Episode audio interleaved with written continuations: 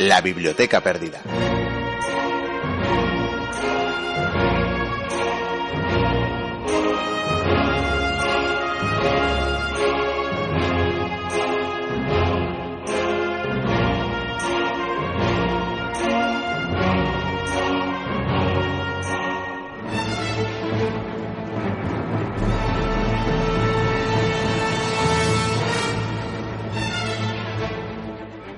Puedes abandonar tu casco, que solo te protege a ti, pero jamás puedes abandonar tu escudo, que protege a tu compañero.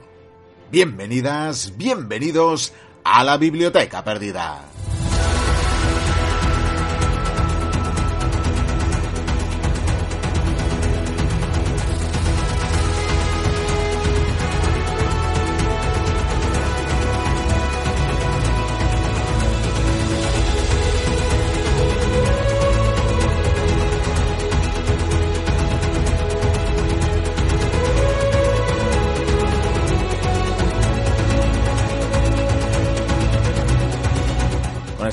Frase atribuida al pueblo espartano, pero también, por tanto, a los soplitas de los que hablaremos hoy, os damos la bienvenida a la entrega número 249 de la Biblioteca Perdida.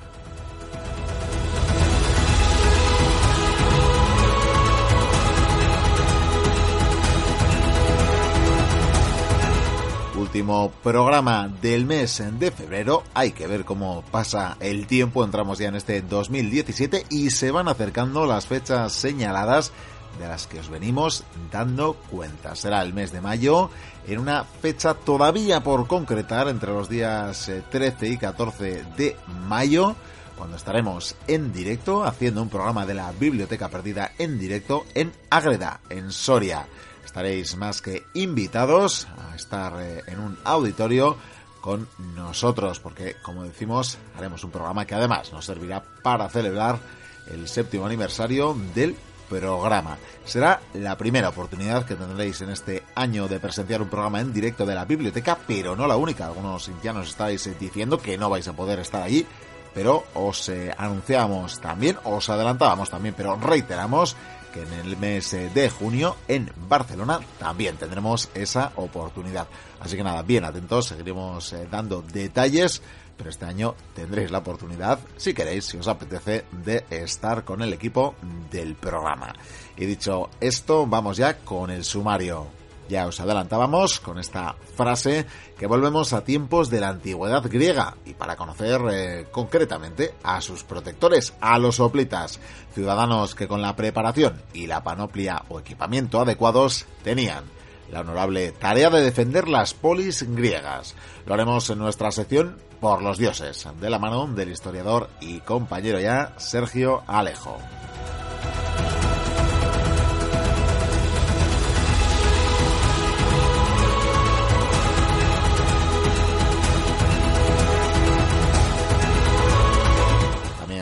Regresará otro compañero, Peyo Larrínaga, con su sección Allende los Mares y con la segunda parte de la que fue una de sus primeras incursiones en este programa.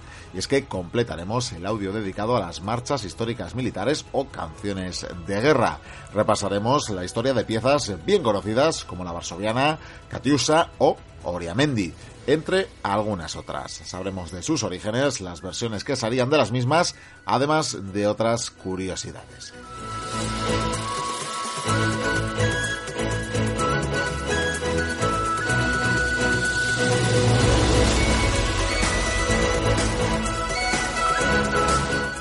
Y para terminar, recuperaremos el primer episodio de un antiguo eco del pasado sobre los Tudor, concretamente sobre Isabel I de Inglaterra, un eco del pasado de los que, como todos los que ha hecho en tiempos pretéritos, el señor Goicuría reniega, eh, que con el tiempo se vuelve más exigente consigo mismo y dice que no gusta tanto de lo que hizo en tiempos eh, anteriores, en sus primeras aventuras, en sus primeros ecos del pasado.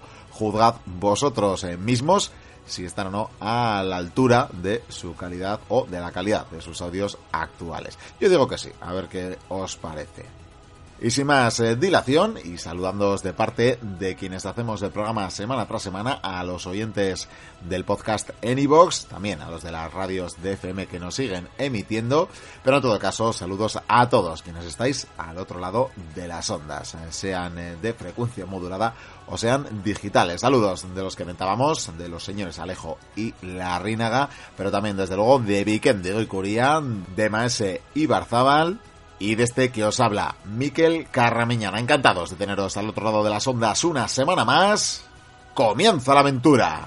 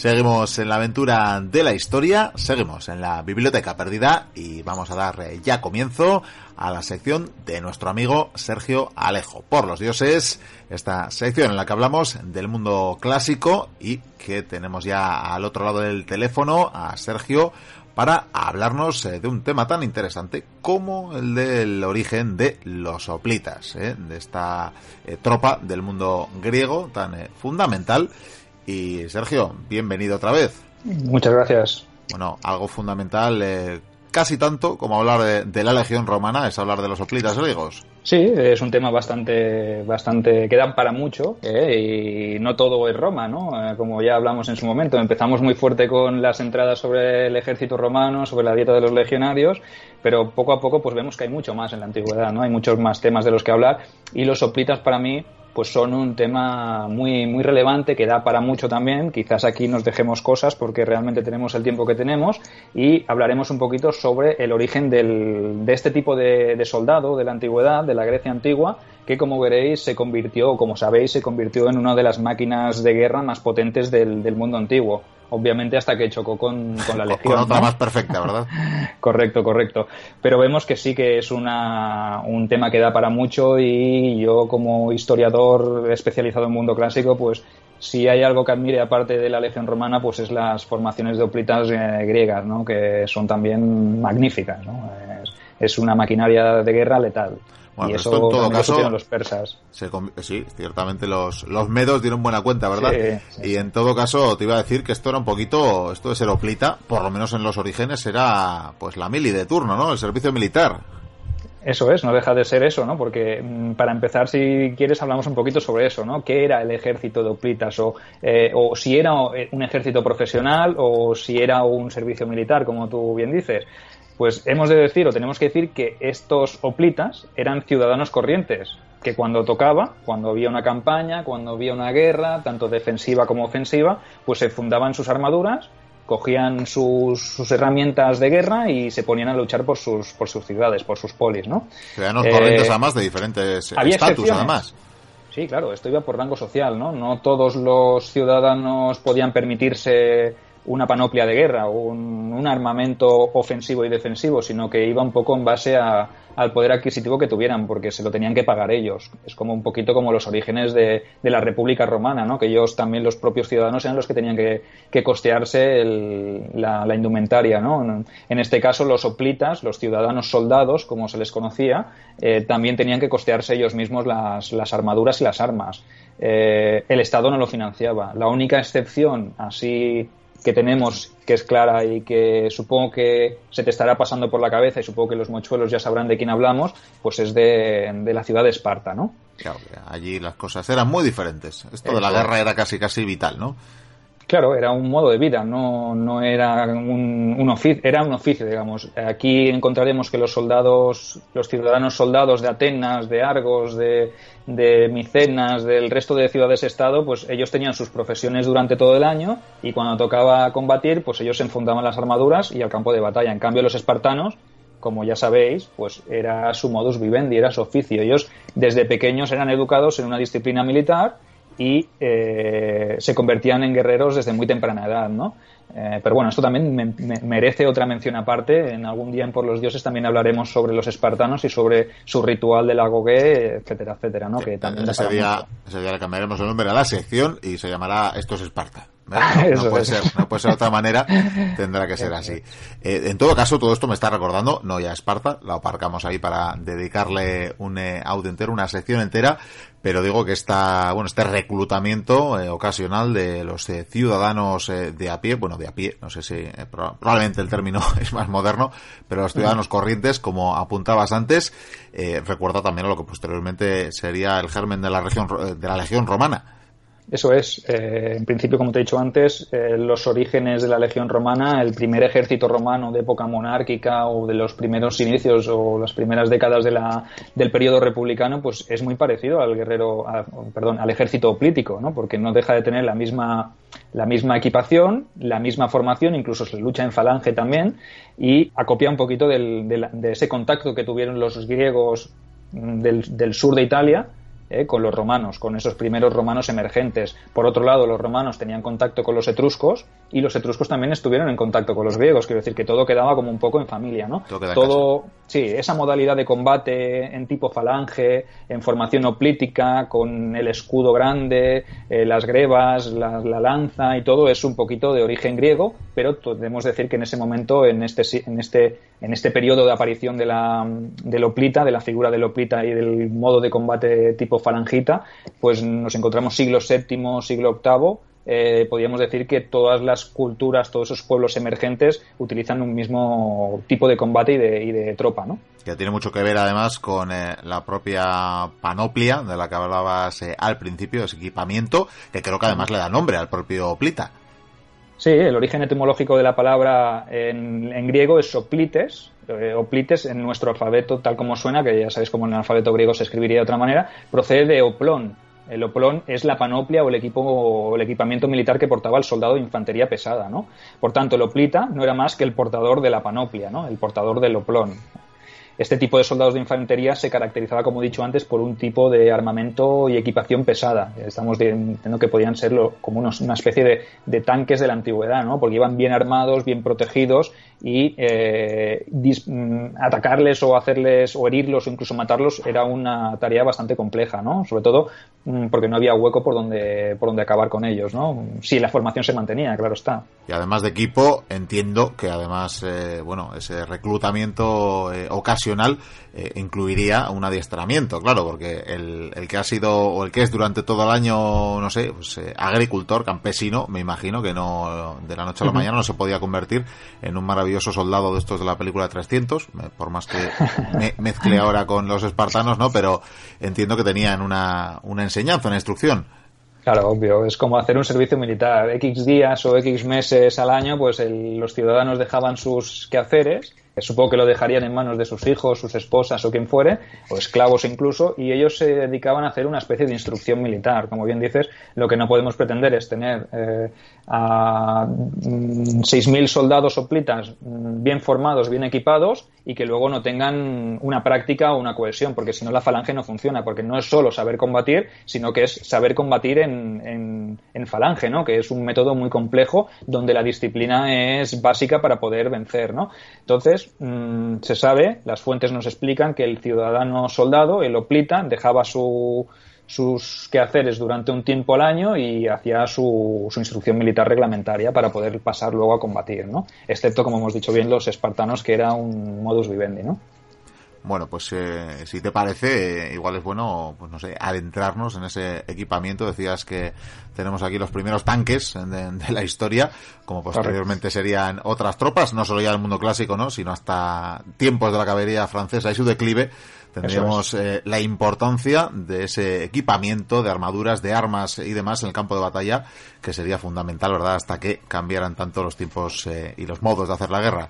Bueno, sí, porque se sabe incluso que los, los coraceros franceses llevaban corazas en el pecho para cubrirse pese a que hubiese armas de fuego, ¿no? Quiero decir que la coraza eh, este tipo de armadura que cubría pecho, pues es una armadura que se ha usado hasta bien entrado el siglo XVIII o XIX, ¿no? Quiero decir que es una, una armadura que, un tipo de, armamento defensivo que, que, ha prevalecido, ¿no? Entonces, como bien dices, hablaremos un poquito sobre la panoplia o el equipamiento de estos soplitas. Como hemos dicho antes, eran los propios eh, ciudadanos los que tenían que costearse su equipación y eso significaba para que lo entendamos un poquito más, que el grueso de la infantería oplítica estaba compuesta por hombres de clase media alta, porque como hemos dicho antes, el coste es elevado y no todo el mundo podía permitirse una panoplia completa, ¿no? Los más humildes, aquellos que no tenían para costearse, no tenían capacidad monetaria para costearse una armadura como los dioses mandan, pues podían costearse o podían servir como infantería ligera, ¿no? Como honderos, arqueros, jabalineros, eh, ligeras auxiliares, que en la antigüedad o en la antigua Grecia se les llamaba peltastas. ¿no? Los peltastas eran ese tipo de tropa que quedaba o que combatía o bien en un flanco o bien en las filas posteriores. Cuando se abría la infantería pesada dejaba paso y esta gente lo que hacía es darles el recibimiento a los enemigos con proyectiles. ¿no? O sea, no eran parte de la falange en sí, sino auxiliares, ¿no? Correcto. Eh, aparte, luego está que eran los, que, los que eran más altos a nivel social o que tenían más poder económico, incluso podían costearse eh, una montura. Y eso lo que les daba es acceso a la caballería, ¿no? Porque en ese momento la falange era importante, pero la caballería también jugaba un papel fundamental a la hora de hacer el flanqueo, perseguir a los enemigos que huían, etcétera, etcétera. Entonces, estas personas más ricas de la sociedad, pues formaban parte de la caballería, ¿no?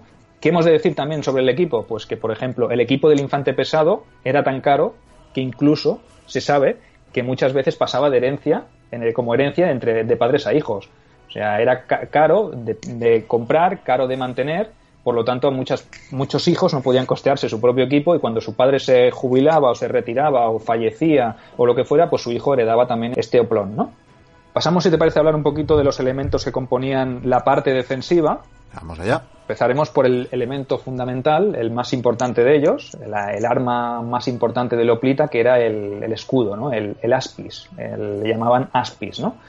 Era un escudo ovalado y cóncavo por la parte interna, ¿vale? estaba hecho de varias capas de madera encoladas, una sobre otra, y posteriormente se colocaban varias más de cuero con una final de bronce que lo revestía. Este tipo de escudo en el interior tenía dos asideras, dos tipos de estribos para que para afianzar el brazo. Uno sujetaba la muñeca o el, antebrazo y el otro servía para sujetar el escudo con fuerza. ¿Cuál era la principal característica de un escudo como este? Pues sus grandes dimensiones. Medía, para que te hagas una idea, casi un metro de diámetro y servía para proteger el costado izquierdo del portador a la vez que cubría el derecho del compañero de, de al lado. O sea, imagínate, si a eso le sumas que el soldado quedaba prácticamente cubierto de cuello para abajo hasta cintura y luego tenía las, las grebas que le protegían las espinillas, ¿no? O sea, imagínate hasta qué punto era difícil, si la formación se mantenía compacta y los soldados respetaban la línea, pues mm, atacar a un soldado plita se hacía prácticamente imposible, ¿no? Era una tarea pírrica, ¿no? Sí, sí, ya en conjunto ya vemos que la imagen del tanque se va conformando mejor. Correcto, eso que solo hemos empezado hablando por el, por el aspis, ¿no? Que ahora nos queda también, pasamos al siguiente elemento protector, que era el cranos, el, escudo. en griego clásico se llamaba cranos, ¿no? Eh, estaba hecho de bronce, también estaba acolchado en piel o en tela para que no molestase el portador y sobre todo para que no provocase rozaduras en, el, en la cabeza, ¿no? Orejas, etcétera. El modelo más usado, el que siempre se habla en las fuentes, es el tipo corintio, el del tipo corintio, aquel que tenía como una protección nasal, eh, que protegía la nariz del portador, que se veía únicamente ojos y boca y que tenía incluso carrilleras, ¿vale? Este es el casco más habitual que nos viene a la cabeza, ¿no? Cuando hablamos de los soplitas. Correcto, el que sale en 300, eh, el que sale incluso en, la película de Troya, ¿no? Que vemos que tienen portan elementos que a lo mejor serían mucho más eh, posteriores en tiempo, pero bueno, más que nada para que la gente lo asimile, ¿no? Se haga una idea.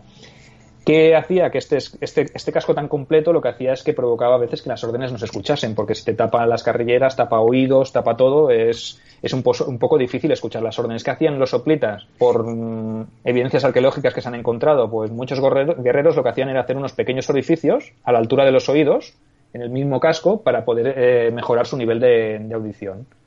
Vale, tenemos por un lado el aspis, por otro lado el cranos y pasaríamos al, a la coraza, a otro de los elementos eh, más importantes de, de una oplita, ¿no? En principio, debemos decir que cuando surgen las, primeras formaciones de guerreros oplíticos, entre el siglo VIII o siglo VII, eh, nos encontramos que estas, estas corazas están hechas en bronce. Mm, aunque con el paso del tiempo veremos que por peso y coste, porque realmente no es lo mismo portar una armadura de, completamente de bronce que portarla de otros materiales como por ejemplo de lino, ¿no? que veremos que aparecieron a posteriori las llamadas linotórax, que sustituirían a estas pesadas armaduras de bronce que eran más caras y mucho más eh, pesadas de llevar. ¿no? Eh, esta nueva modalidad de linotórax eh, se conformaba o se fabricaba en lino, obviamente la palabra mismo, misma lo dice, ¿no? El lino y el tórax, pues tenemos un compendio ahí de linotórax, de lo que sería la armadura protectora del pecho fabricada en lino, ¿no? Se fabricaban con varias capas de elemento endurecido intercaladas con otras de cuero, o sea, lino con cuero. Estas armaduras protegían el pecho y la espalda, eso sí, dejaban los brazos expuestos. Este es el único punto donde el oplita parece que ser que no estaba eh, acorazado, ¿no? ¿Por qué? Porque en las piernas o en las espinillas existía otro tipo de protección que eran las grebas. Era una especie de espinilleras de bronce que protegían las piernas de los guerreros. Se sabe que incluso algunas llevaban, llegaban a proteger la rodilla también. Lo que pasa que, claro, aquí ya entramos en un poco en la, la dificultad de moverte con un elemento que te, que te bloquea un poquito la articulación, ¿no? En el momento de correr o de ir más rápido, a lo mejor la greba que rodeaba rodilla era más, más difícil de portar, ¿no? Hasta aquí los elementos, dime. No, iba a decir que a priori entonces, como apuntabas con eh, al hablar de la coraza, si vemos a, en la oplita, el único punto débil, a priori lo tenemos en sus extremidades. Correcto, porque no todos llevaban grebas en las piernas, no todos llevaban espinilleras. Obviamente es un punto que protegía sobre todo del, del... Si tenemos el escudo que te protege desde el cuello hasta la rodilla, si no llevas espinillera, pues también puede ser un punto bastante lógico para atacar. O un brazo. Si tú, si tú sacas tu brazo para impactar al enemigo con la lanza, evidentemente lo dejas expuesto. Eh, ya te digo, el resto de partes del cuerpo, pues con una buena armadura, con un buen casco y con una buena eh, escudo, pues como comprenderás, era difícil, ¿no? Asestar un golpe letal a, un, a una amplita. Ahora hablamos, si te parece, sobre los elementos ofensivos que esto quizá también sea destacable, ¿no? Al contrario de lo que se piensa o lo que parece ser que las películas nos reflejan, eh, el arma principal del, del, Oplita no era la espada, sino que era la lanza.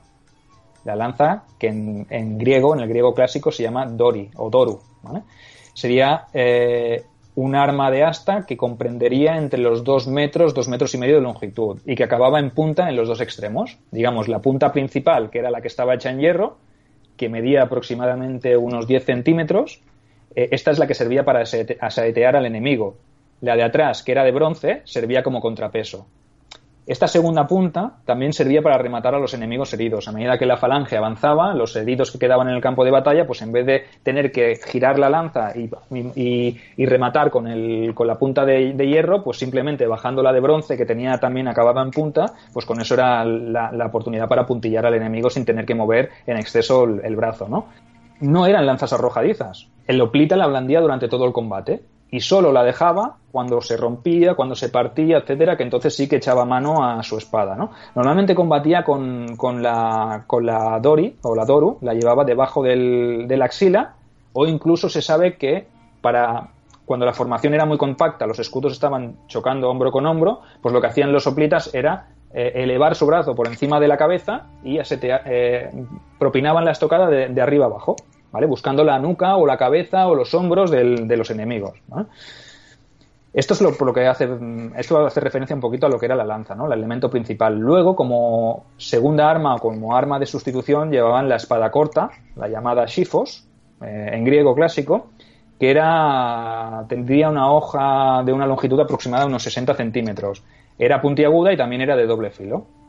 Y en todo caso, funda, arma secundaria, estamos diciendo. Sí, sí, sí, sí, porque como te digo que las formaciones eh, luchaban con la lanza como elemento principal y si se partía, se perdía, resbalaba de las manos o lo que fuera y no tenías una lanza de sustitución o lo que, pues tenías que echar mano al arma, al arma corta, pero como comprenderás, eh, la distancia que te proporciona un asta de 2 metros y medio de longitud te permite atacar a más distancia por lo que tú estás más protegido. En cambio, una espada corta de 60 centímetros como hacían los legionarios romanos con, el pilum o con las jabalinas, eh, un arma corta de 60 centímetros lo que te tiene que tienes que acercarte demasiado al rival para, para atacar, lo que te expone mm, sustancialmente a recibir impactos también mm, tú mismo, ¿no? Entonces, por eso eh, el elemento principal la lanza y el secundario el, el shifos, ¿no?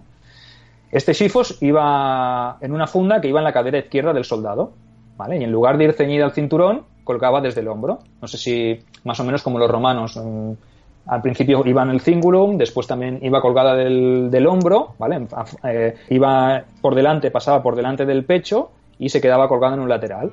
En cualquier caso, la espada se usaba solo en caso de no poder usar la Dori, como hemos dicho antes. A lo mejor, si las formaciones se juntaban demasiado y no había espacio para desplegar la Dori o la Doru, la lanza, lo que se que hacían era utilizar la, la espada corta, ¿no? Bueno, pues hemos repasado armas, hemos repasado protecciones, armadura y demás. Claro, esto imagino que el, que el peso que tenían que soportar eh, era, era notable. En el caso de la Legión Romana creo que llegaban a los 50 kilos. No sé si a tanto llegaban los oplitas, pero, pero lo suyo también, ¿no?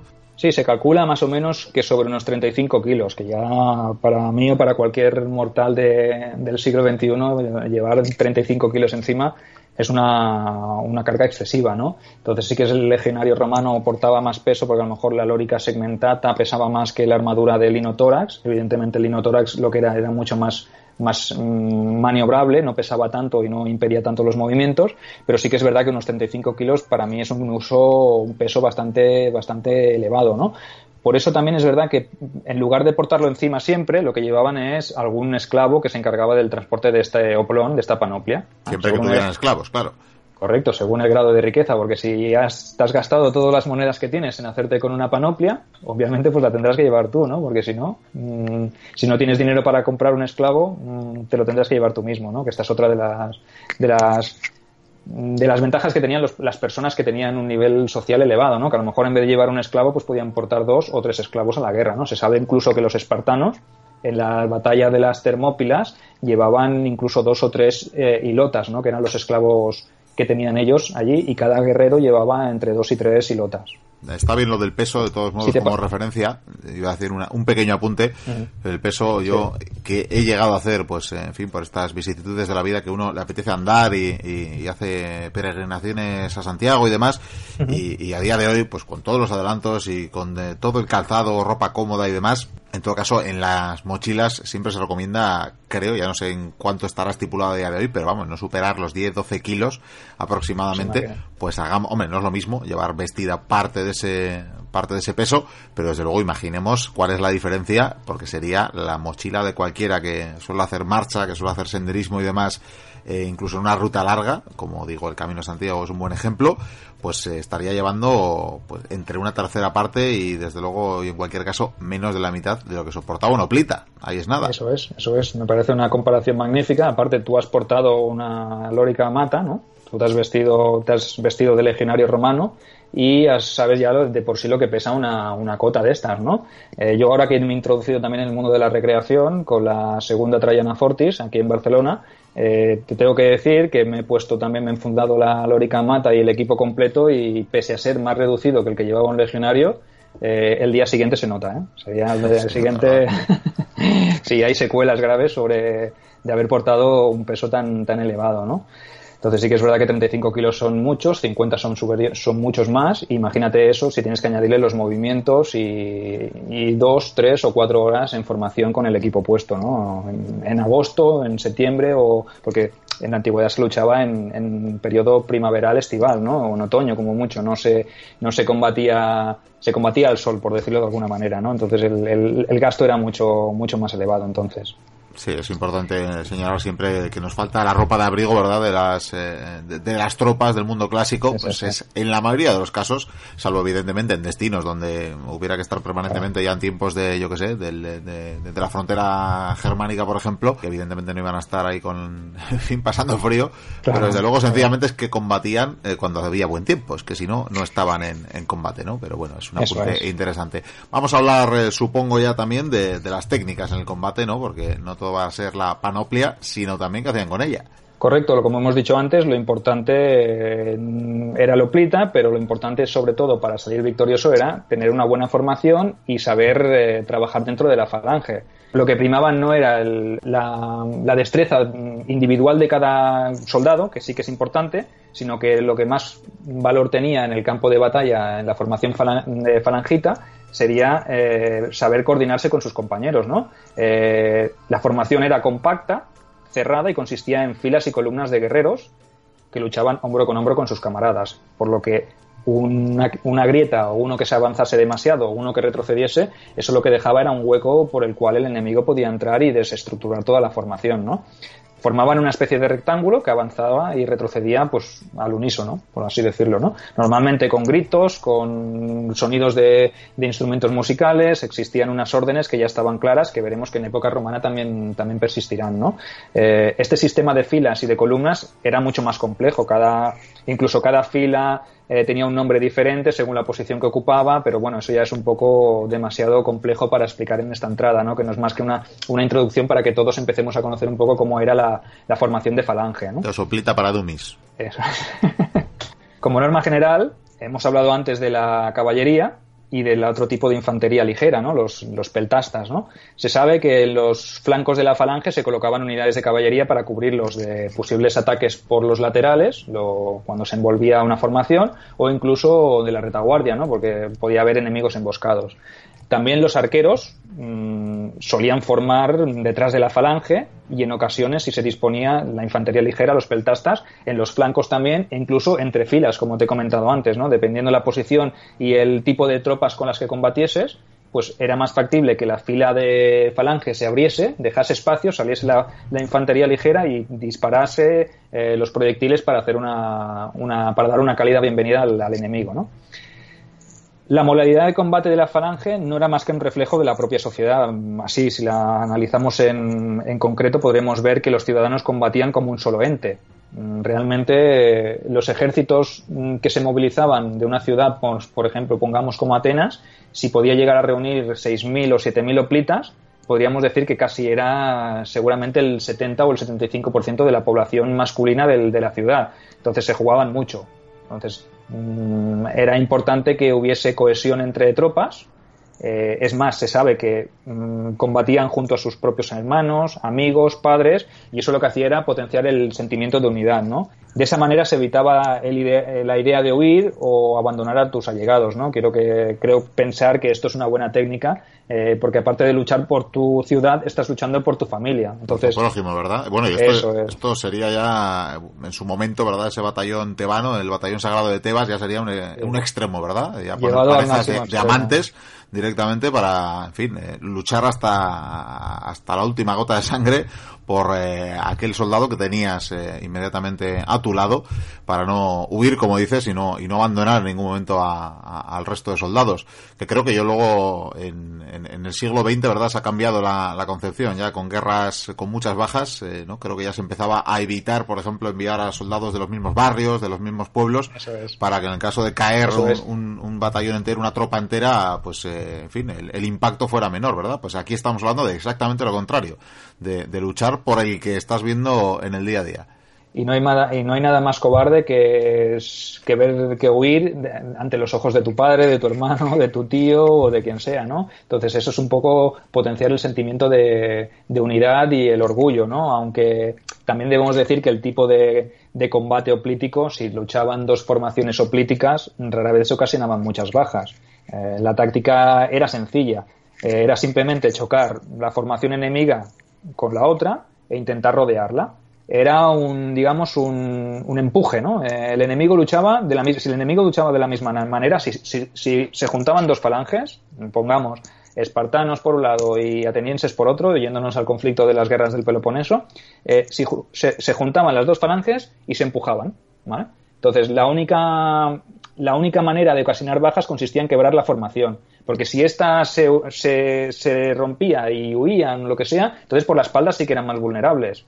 Eh, lo suyo era mantenerse compacto, Entonces, muchas veces el propio cansancio hacía que la, que la batalla terminase y a lo mejor el número total de bajas no ascendía más de un 5%. Realmente, cuando luchaban contra persas o contra otros enemigos que no iban tan bien equipados como ellos, eh, el nivel de mortandad del enemigo era superior, como pasó en las Termópilas, ¿no? Por ejemplo, o en Platea, o, luego cuando Alejandro se fue a, Asia, ¿no? la maquinaria militar oplítica demostró ser eh, muy superior al resto de enemigos del momento, ¿no?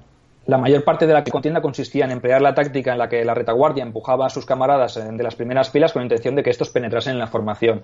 A esta táctica o este tipo de maniobras se le llamaba otismos. El otismos era eso, empujar y con los escudos ir aplastando, ir aplastando, ir entrando en la formación enemiga y así poder quebrarla y romperla y provocar la, la huida, ¿no? Como he dicho antes, el sistema político era complejo, era letal hasta que se encontró pues con otro tipo de combate o otro tipo de formación de combate que era más maniobrable que una línea de, de, tanta gente, ¿no? Porque en el momento que la línea se quebraba, pues eh, por allí entraba, es como si vas en un barco y se hace una brecha, ¿no? Eh, hace aguas, ¿no? Entonces. Muy sólido hasta que, hasta que se crea esa brecha y por tanto empieza ya a decaer. Porque claro, entiendo, o no sé si, si, se tiene constancia de que hubiera ese refresco, por ejemplo, de tropas, eh, eh, enorme refresco de tropas que existía en las líneas de la Legión Romana, por ejemplo. Creo que entre los oplitas no era tan habitual, ¿no? Claro, hablábamos antes de a lo mejor 6.000 guerreros desplegados en un frente, a lo mejor la profundidad era de 7, 8 o 9 filas y sí que es verdad que el primero Plita luchaba durante 5, 10 o 15 minutos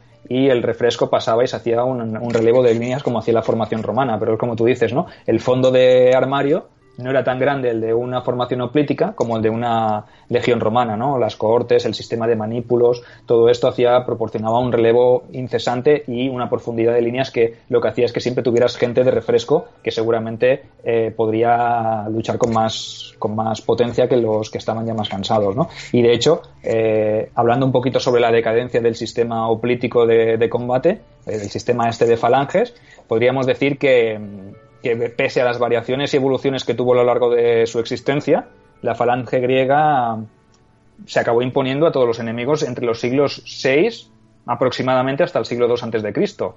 Sabemos también que las eh, Filipo, Filipo de Macedonia y Alejandro impusieron también una serie de reformas en sus nuevas falanges, porque estas mismas falanges macedonias fueron las encargadas de derrotar a las falanges oplíticas griegas de toda la vida, ¿no? Y las acabaron absorbiendo. Pero ¿qué pasó? Que estas falanges macedónicas, que yo, pienso que también dan para otro tema aparte, sobre otra entrada o, sobre otro eh, programa de Por los Dioses, que podríamos hablar sobre el tema este de Filipo, Alejandro y la reestructuración de las falanges, eh, podríamos decir que pese a esas nuevas reformas eh, se encontraron pues con una con una nueva eh, unidad o un tipo de combate nuevo que sería más letal que era la, legión romana no como, como hemos llegado toda la conclusión y que es lo que nos viene a la cabeza no y ese declive en, el momento, en ese siglo II, donde se produce el apogeo de, Roma, ¿no? Pero bueno, eso ya son, son otras historias, como siempre decimos, ¿no? Acabamos así siempre con el, otras historias y siempre nos vienen a la cabeza nuevas temáticas sobre las que hablar, Miquel. Sí, desde luego, esto es una fuente inagotable en la historia, desde luego, de, de, cosas que contar y por eso te tendremos, desde luego, en futuras entregas de Por los Dioses. Eh, eso sí, y últimamente además no lo he recordado, así que bueno será que, que hoy lo, lo diga. Quien quiera más detalles, quien quiera más historias escritas eh, por Sergio, además de sus novelas, que siempre recomendamos, desde luego, está ahí esa página web y el blog en la misma, sergioalejogomez.com Así que ahí tenéis mochuelas y mochuelos, mucho más eh, material sobre el mundo clásico que os proporciona eh, Sergio. Y poco más que añadir por hoy, creo. Sí, poca cosa más. Simplemente eh, quien quiera saber más, o bien en mi blog, o bien consulta, porque sobre la falange oplítica y sobre los oplitas, pues hay muchísima, muchísima información en internet, incluso vídeos, y nada, y aquí eh, os animo a que leáis un poquito más y a que veáis eh, las películas con cierto, con cierto rigor, ¿no? Con una, con una cierta perspectiva que, que os haga ver las cosas más reales y no tan, tan fantásticas, ¿no? Pero bueno, yo supongo que Hollywood también intenta hacer lo, lo que más llama la atención, ¿no? Efectivamente. Eh, así que con el apunte de que 300 es un cómic y, la película, por tanto, es la recreación muy fiel al cómic, pues eh, con eso nos quedamos eh, por hoy. porque, sin embargo, desde luego sí, que se disfrutan y a veces invitan también a descubrir, por qué no, lo que se oculta tras ese espectáculo que nos ofrece Hollywood. A menudo sirve también para hacer de, puente ¿no? a la historia y eso no está mal. Correcto, pero que sí que sepan los mochuelos que los espartanos compartían con linotórax o con armadura de bronce, ¿eh? que eso de ir a pecho descubierto. No, no, no, no, porque, en fin, no. Bueno, pero claro, eh, ya lo decimos, ¿no? Había que ofrecer producto y, bueno, pues eh, ofrecen, ofrecen abdominales, ofrecen pectorales. Eso sí, eso sí. Que no es poco, no es poco. En fin, Sergio, vamos a seguir con el programa, así que te invitamos hasta la próxima entrega, la próxima visita que nos hagas en Por los Dioses.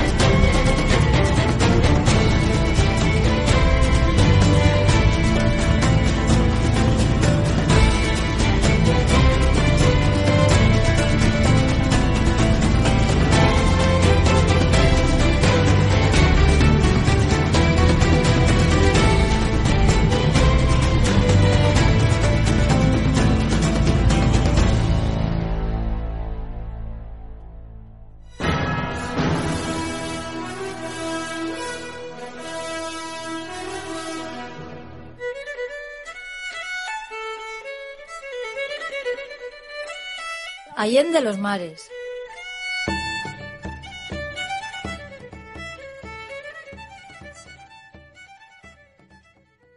Pipes and drums of the Royal Scotch Dragoon Guards, by the right, quick,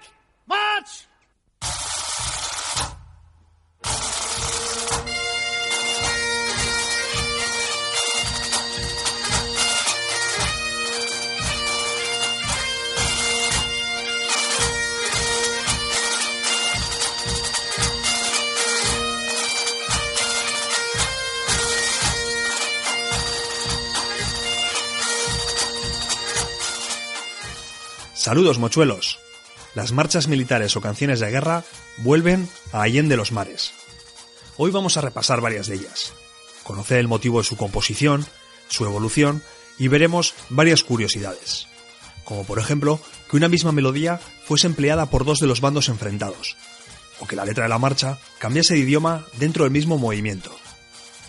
Como es de esperar, nos dejaremos más de una marcha con su historia interesante. Pero bueno, ya habrá futuras entregas. Mientras hacemos esta entrada, alguno ya habrá reconocido la marcha que está sonando. sonido inconfundible de gaitas, que nos lleva inmediatamente a la bella e indomable Escocia.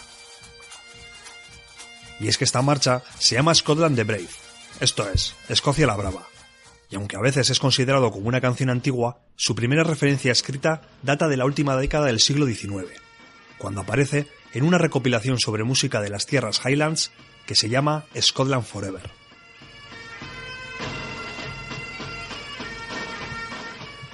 Lo cierto es que se desconoce quién es su autor original, y se cree que inicialmente se tocaba con la flauta que conocemos como whistle. Aunque la marcha recibió letra en los años 50 del siglo XX, su versión más conocida es la que es ejecutada con gaitas y tambores. Y es que los regimientos escoceses del ejército británico hicieron del sonido de sus gaitas una auténtica seña de identidad.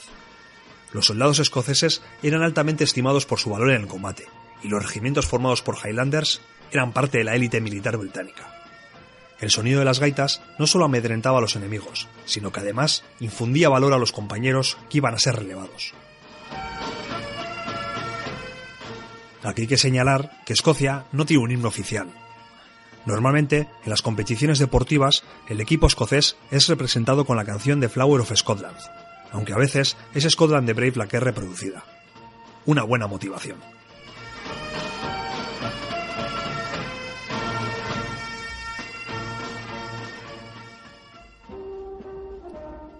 Y para la siguiente pieza musical vamos a saltar de Escocia a Polonia.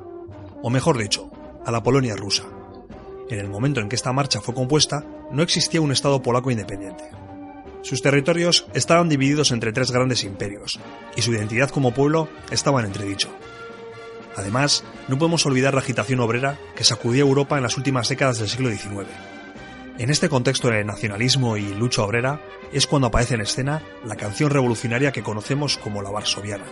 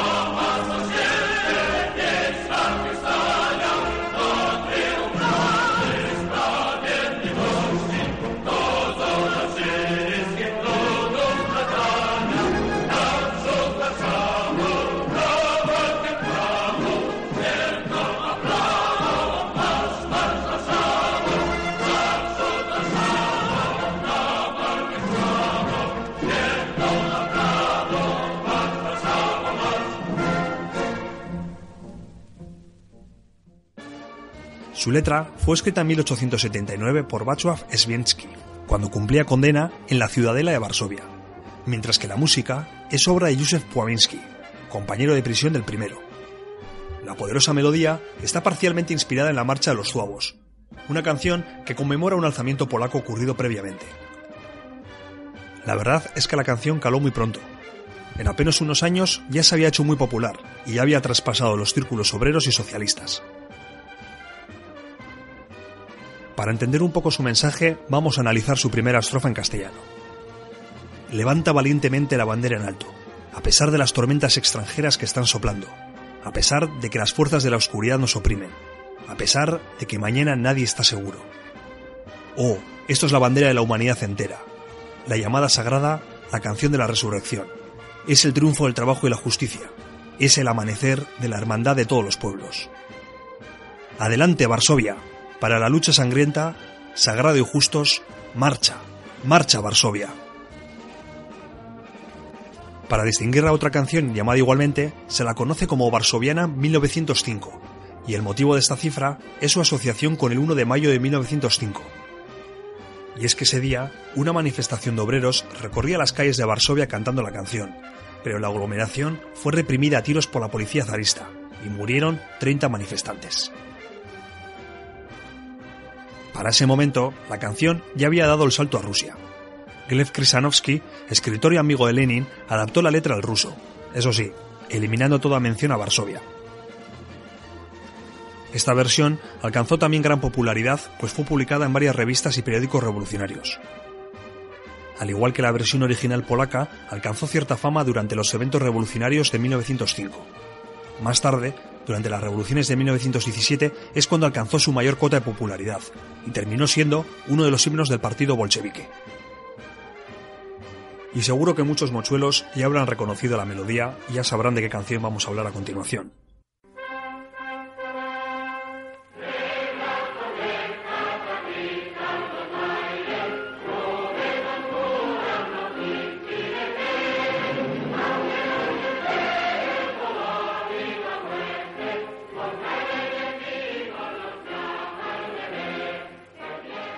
Y es que en efecto, el himno anarquista a las barricadas está basado en la varsoviana. Esta canción apareció por primera vez en noviembre de 1933, publicada en el periódico Tierra y Libertad de Barcelona, con el título de Marcha Triunfal y el subtítulo de A las barricadas. La adaptación musical corrió a cargo de Ángel Miret, mientras que la letra fue obra de Valeriano Orobón. Según se cuenta, Alfred Sulte, un joven anarquista alemán, se encontraba de visita en Barcelona invitado por Orobón, al parecer, Sulte se estaba dando un baño mientras cantaba una versión alemana de la varsoviana, cuando de repente Orobón irrumpió en el cuarto de baño y pidió a su sorprendido invitado que le escribiese la letra. A las barricadas alcanzó su mayor fama tras el golpe militar de julio de 1936, cuando se convirtió en la canción de guerra de las milicias anarquistas que se alinearon con el gobierno republicano.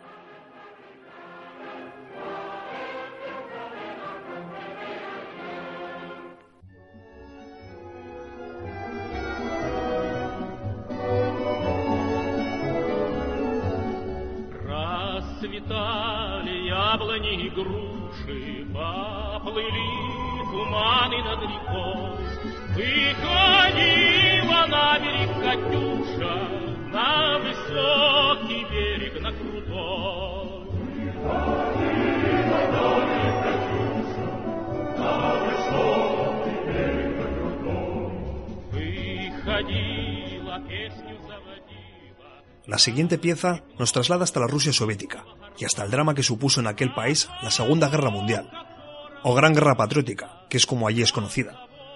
La canción trata sobre una chica que a su amado, quien cumple su servicio militar. Hablamos de Katiusa. Según la versión más extendida, Katiusa fue compuesta en 1938. La música se atribuye a Matvey Blanter, mientras que la letra corrió a cargo de Mikhail Isakovsky. Katiusa es el diminutivo cariñoso de Yekaterina, y lógicamente se refiere a la protagonista de la canción. Y tal fue su éxito entre los soldados soviéticos que dio nombre a los lanzacohetes BM-8, BM-13 y BM-31 Katiusa, que fueron empleados de forma masiva por el Ejército Rojo en sus ofensivas contra la Wehrmacht. Y además, esta canción ha tenido muchas versiones en varios idiomas. Hoy veremos dos de ellas. La primera, y quizás la más curiosa, es la cantada por los miembros de la División Azul.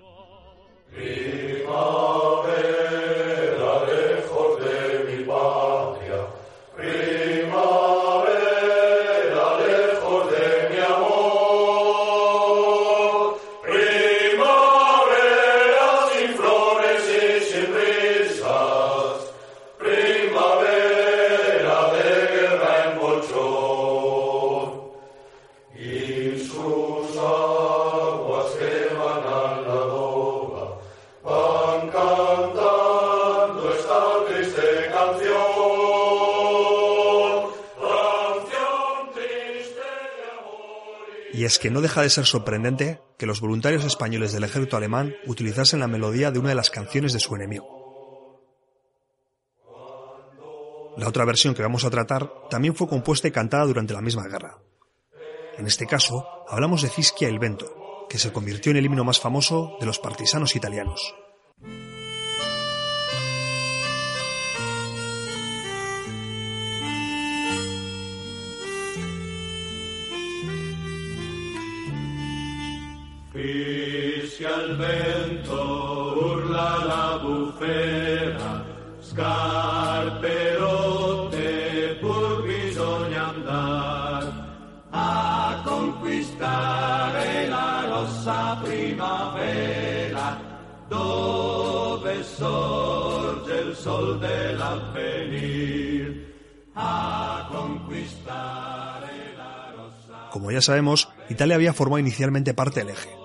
Tras el desembarco americano en Sicilia en septiembre de 1943, el gobierno italiano cambió de bando y el país fue parcialmente ocupado por los alemanes, quienes instauraron un gobierno títere de corte fascista. Durante dos años, los partisanos italianos lucharon contra las fuerzas alemanas y los propios fascistas italianos.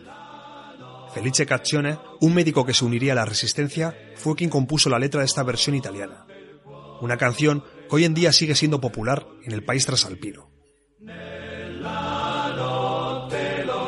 No le stelle.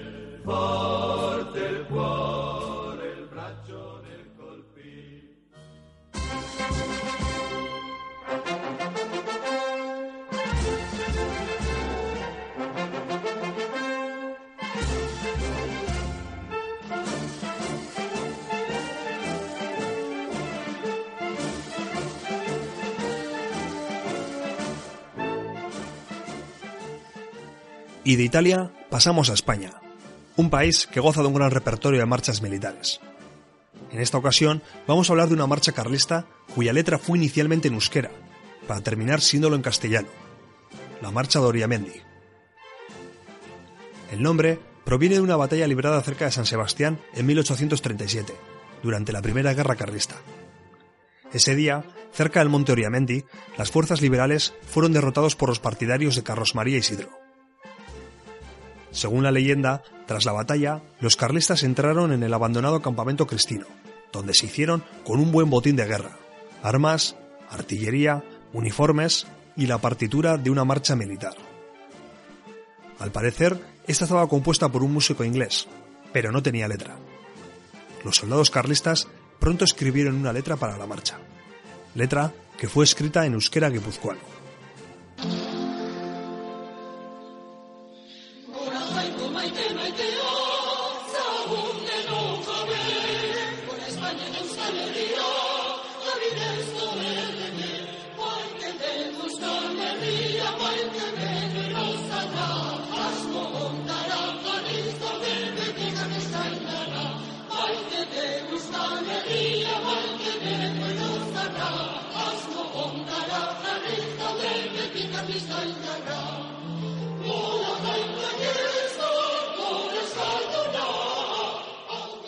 El significado de esta letra es muy diferente al de la versión posterior y podríamos decir que definitiva. Y la verdad es que hoy en día suena hasta curioso. Vamos a traducirlo. Viva Dios queridísimo, tengámoslo todos por dueño. Vivan España y la Vasconia y el rey legítimo. Amamos la Vasconia, amamos sus viejos fueros. A esta idea están orientadas siempre las fuerzas carlistas. Viva Dios inmortal, viva el vasco, que tiene bien el mismo rey de España. Posteriormente se realizarían algunos arreglos musicales y se emplearía la letra escrita por Ignacio Balestena, un conocido carrista navarro. El castellano termina sustituyendo al euskera, del que solo se mantiene el vocablo aurrerá, que significa delante. Esta es la versión más conocida de la marcha.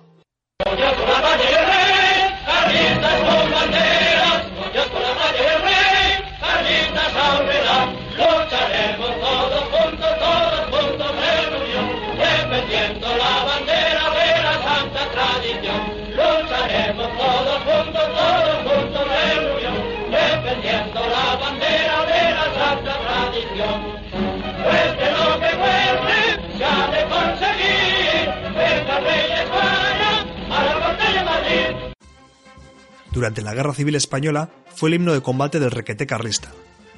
Por un decreto de febrero de 1937, el Oriamendi fue catalogado como canto de la autodenominada España Nacional, junto con otras canciones como el Cara al Sol Falangista y la Marcha Real. Eso sí, se hizo algunos apaños para modificar el mensaje. La estrofa que dice, cueste lo que cueste, se ha de conseguir, venga el rey de España a la corte de Madrid, fue sustituida por que los boinas rojas entren en Madrid, un mensaje más acorde con la poca voluntad del general Franco de restaurar inmediatamente la monarquía. Para la siguiente pieza vamos a cruzar el Atlántico para ir hasta Argentina, donde nos encontramos con la Marcha de San Lorenzo,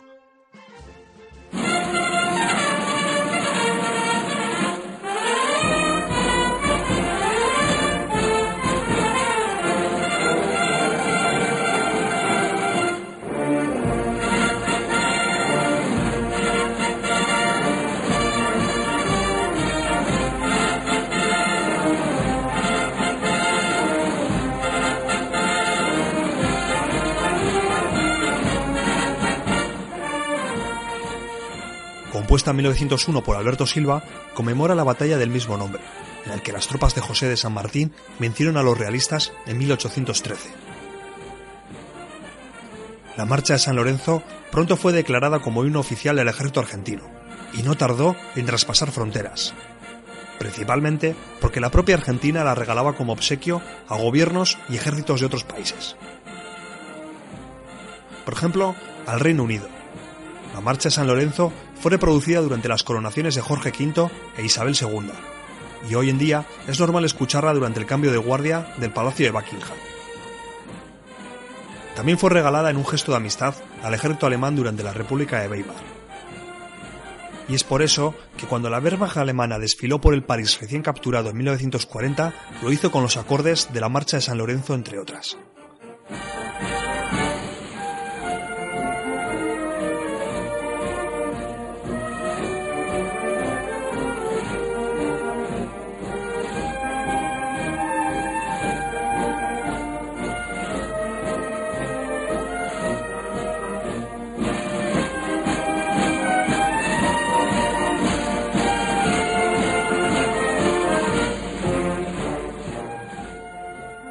Cuando cuatro años más tarde París fue liberado, el general Dwight Eisenhower ordenó explícitamente que la marcha de San Lorenzo acompañase el desfile que esta vez organizaron los aliados.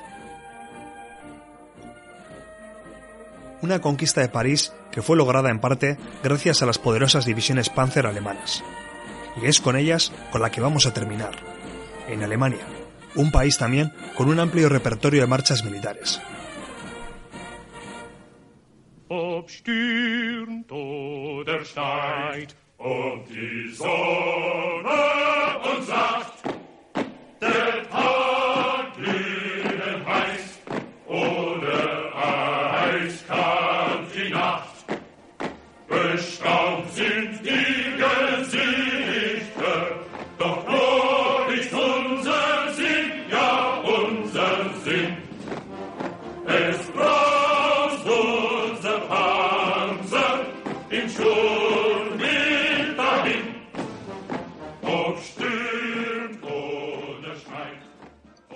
Esta que está sonando es la Panzerlied, la canción de los tanques. Fue compuesta en 1933 por el teniente coronel Kurt Biegle, en un momento en el que comenzaba un clandestino rearme alemán que violaba el Tratado de Versalles. Para componerla, Biegle se basó en una marcha ya existente de la Armada alemana.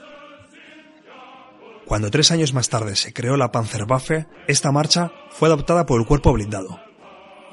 Veamos su letra. Ya truene o nieve o el sol nos sonría, el día sea ardiente o la noche helada. Sucias de polvo están las caras, pero alegre el ánimo, alegre el ánimo. Nuestro panzer ruge adelante, entre el viento huracanado. Con atronadores motores, rápidos como el rayo, acometemos al enemigo dentro de nuestra coraza. Por delante de nuestros camaradas, solos en la batalla, luchamos solos. La marcha alcanzó cierta fama mundial debido a su inclusión en la película La batalla de las Árdenas, donde es entonado por un grupo de tanquistas cuando son visitados por su superior. Esta versión que está sonando es precisamente la que aparece en el filme. Y con esta marcha de la Segunda Guerra Mundial cerramos esta recopilación con la promesa de que se hará una nueva. Agur.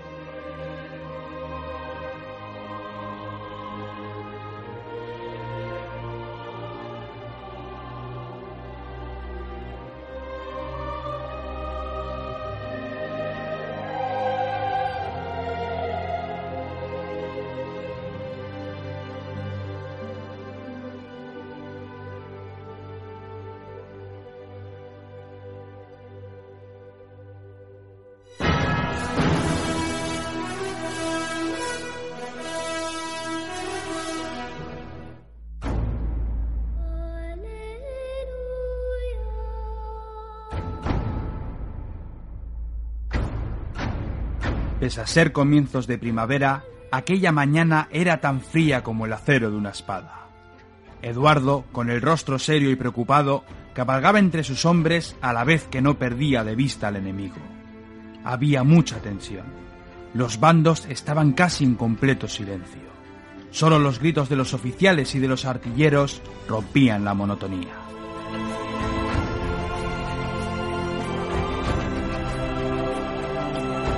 Eduardo miraba a sus hombres. Todos estaban nerviosos. El vapor que salía de sus bocas era incesante. Ojalá caliente el sol de una vez, se dijo a sí mismo. Uno de los hombres le dijo que no debía preocuparse. Dentro de poco habría tanto movimiento en el campo de batalla que el frío sería el menor de sus problemas.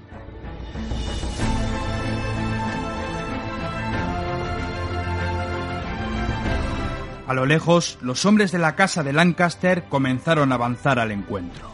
Eduardo envió a sus oficiales a sus puestos. El estandarte de la Rosa Blanca fue levantado entre una gran ovación por parte de los suyos.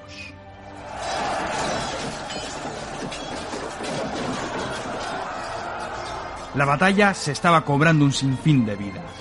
Los Lancaster tenían más tropas que Eduardo, pero sus hombres luchaban con firmeza. Durante horas la batalla seguía sin presentar un claro vencedor. Había muchos momentos de pausa, demasiadas batallas, demasiada sangre.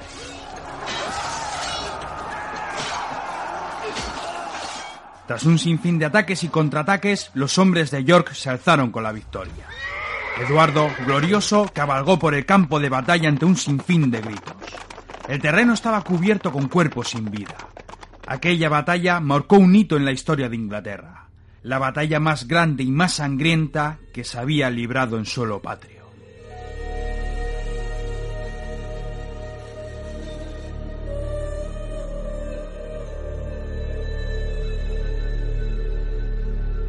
La guerra había terminado por fin.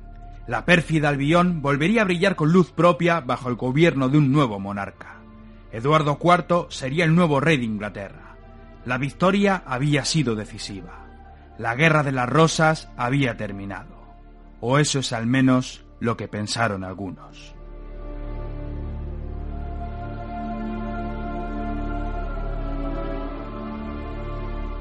Mucho antes de que la futura reina Isabel naciera, Inglaterra se sumió en una terrible guerra con Francia, la guerra de los Cien Años. Había surgido una disputa. Los antiguos territorios gobernados en el pasado por Leonor de Aquitania habían sido absorbidos por Francia. Los reyes galos asumían la herencia de aquellos territorios por legítimo derecho mientras que los reyes de Inglaterra insistían en que debían ser gobernados por ellos, debido a su herencia materna. La guerra fue la única vía para decidir el destino de aquellos parajes. Durante décadas las dos naciones lucharon en los campos de batalla. La guerra se había convertido en una constante, pero eso no impidió que, como siempre, surgieran las tramas en las cortes.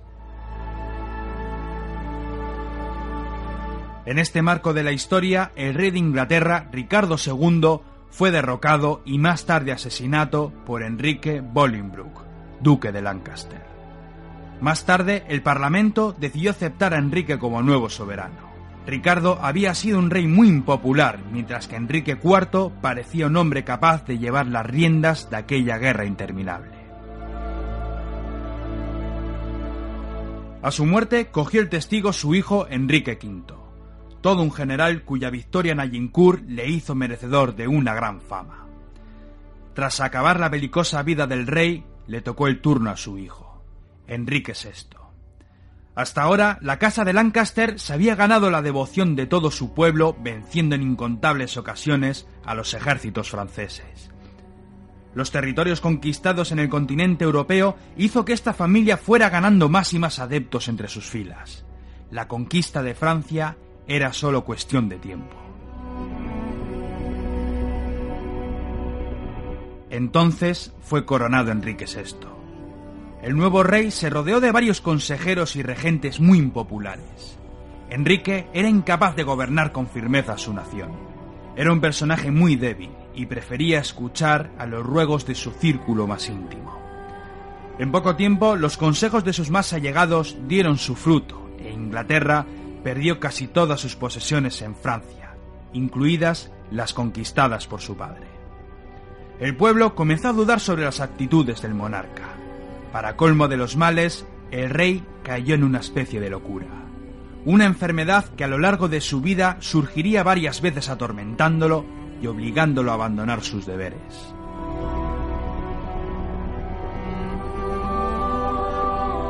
La situación en el país estaba al límite. Cada vez existían más nobles con ejércitos privados cuya lealtad comenzaba a tambalearse. El gobierno de la Casa de Lancaster solo llevaba tres generaciones y ya había sumido al país en una crisis. El pueblo comenzaba a dudar. Los nobles empezaban a distanciarse de la corte. Los consejeros eran odiados por todos, y la Casa de York surgió de súbito para hacer frente a la Casa de Lancaster.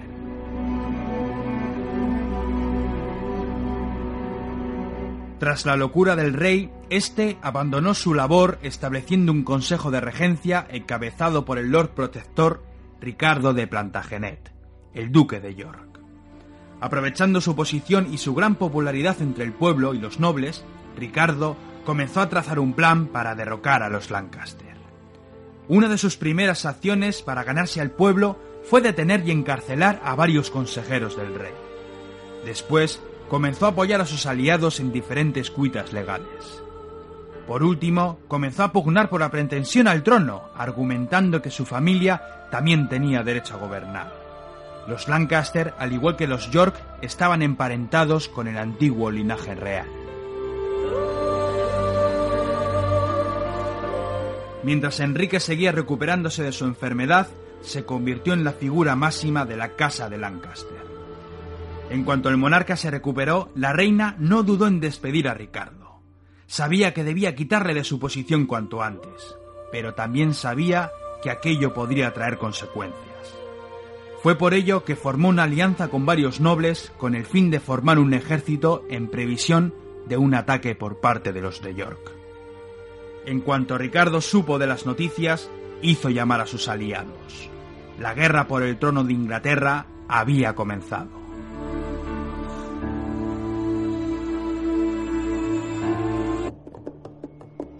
El estandarte de York, decorado con una rosa blanca, avanzaba hacia Londres cuando a lo lejos divisaron el estandarte de los Lancaster, la rosa roja.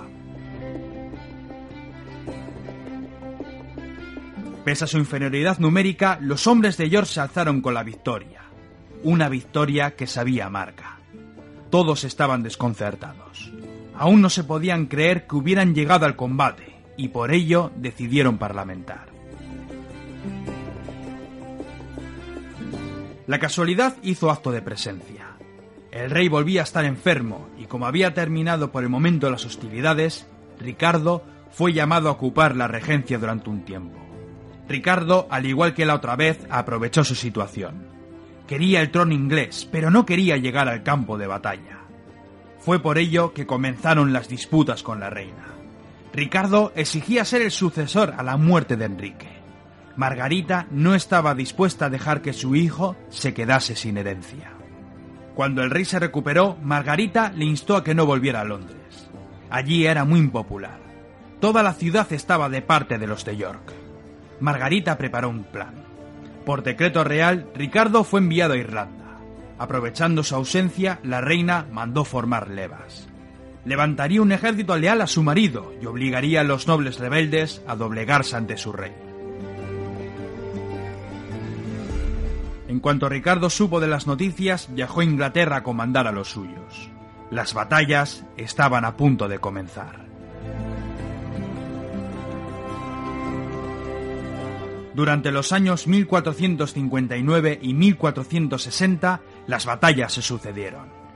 Tras una primera derrota de los Lancaster en Blorehead, estos se atrincheraron en el norte del país para reorganizar sus fuerzas. Ningún bando parecía llevar la iniciativa.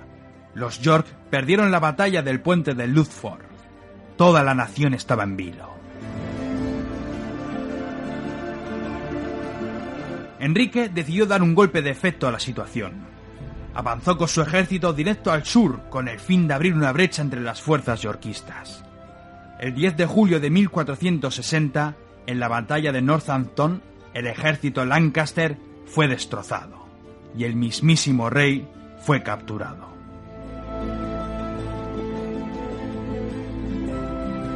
Ricardo hizo llamar al Parlamento. La victoria estaba en sus manos. Los Lancaster estaban pudriéndose en el norte, mientras que su rey estaba cautivo en la Torre de Londres. Ricardo, mostrando detallados esquemas genealógicos, insistió en ser coronado rey. El Parlamento no quiso aceptar aquella petición, pero sí cambió el destino de la corona. Tras la muerte del rey Enrique, el siguiente en la sucesión sería Ricardo.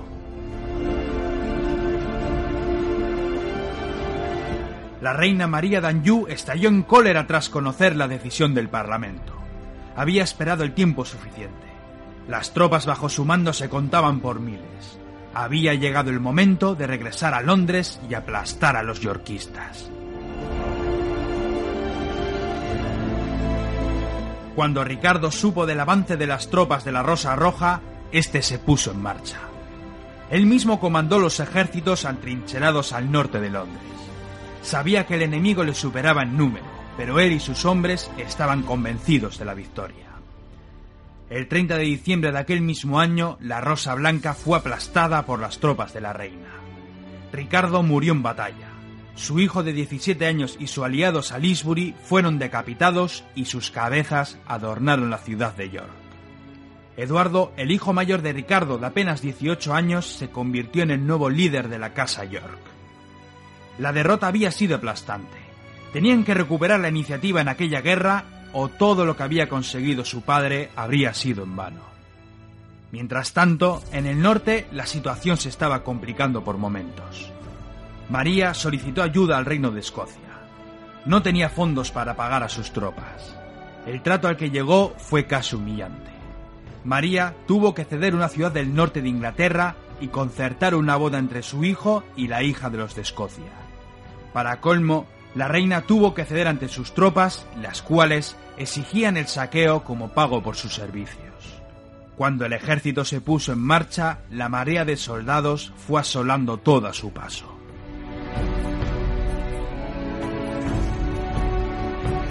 Ante aquella situación, muchos nobles se pusieron del lado de los de York. Sus tierras estaban en peligro. Formando un gran ejército y llevándose consigo al propio rey para usarlo como moneda de cambio, la Rosa Blanca volvió a la batalla.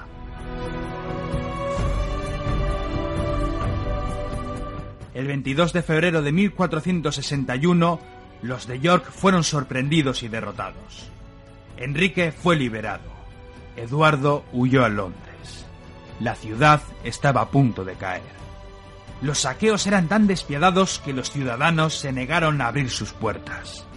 Se negaron a ceder los víveres tan necesarios para seguir con la campaña.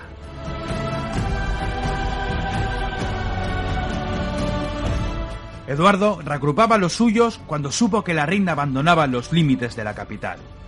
Sin perder el tiempo, el hijo de Ricardo viajó con los suyos a una ciudad que los recibió con todos los honores. Todos le comenzaron a llamar Rey Eduardo. La aclamación popular tuvo tanta firmeza que el obispo de la ciudad lo coronó como nuevo rey de Inglaterra.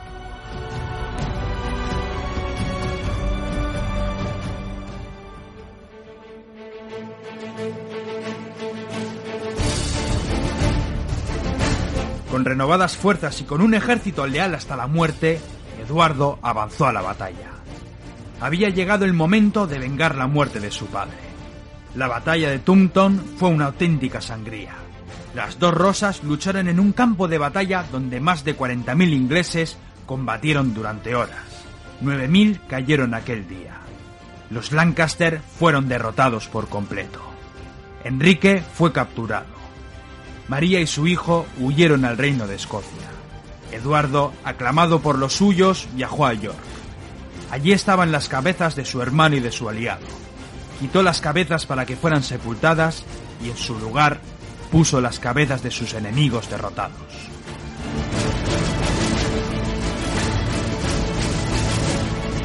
Tras el supuesto final de la Guerra de las Rosas, llegaron los levantamientos. Eduardo tuvo que sofocar muchas revueltas además de una traición. Su aliado, el conde Warwick, quería controlar Inglaterra manejando un rey títere. Eduardo, sin embargo, era fuerte y nunca se dejaba seducir por las ideas del conde. Warwick trazó un plan con el hermano menor de Eduardo. Juntos levantaron un ejército que, pese a las victorias iniciales, al final fue derrotado. Warwick huyó a Francia.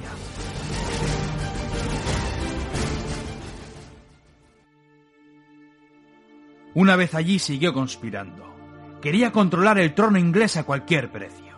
El rey de Francia, Luis XI, estaba siendo acosado por su nueva invitada, María d'Anjou. El rey les propuso un trato. Casarse. Los dos querían acabar con Eduardo. Si juntaban sus fuerzas, podrían conseguirlo. Tras varios enfrentamientos, Eduardo fue destronado. Enrique, que hasta entonces vivía prisionero en la Torre de Londres, fue liberado recuperando el trono inglés. Warwick tenía por fin a un rey títere. Todo parecía volver a la normalidad. Pero no fue así. Como en una auténtica partida de ajedrez, ahora les tocaba mover ficha a los de York.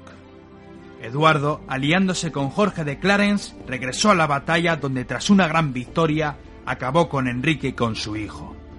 El linaje real de los Lancaster había desaparecido. Eduardo IV gobernó Inglaterra hasta que murió en el año 1483. Durante un periodo de tiempo parecía que la paz reinaría de una vez por todas la isla. Sin embargo, la muerte de Eduardo trajo consigo nuevos conflictos en la pérfida Albión.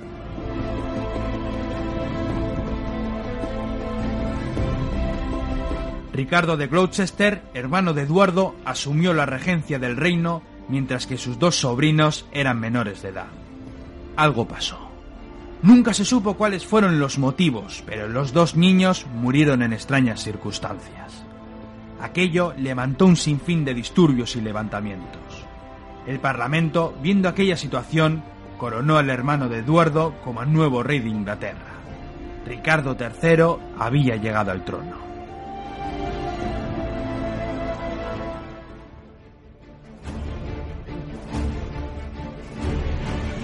Pese a ser un hombre fuerte, no fue capaz de aplacar a sus enemigos. Los Lancaster volvían a levantarse en armas. Muchos nobles les apoyaban. Enrique Tudor comandaba aquellas tropas. La Rosa Roja volvía a florecer en los campos de batalla.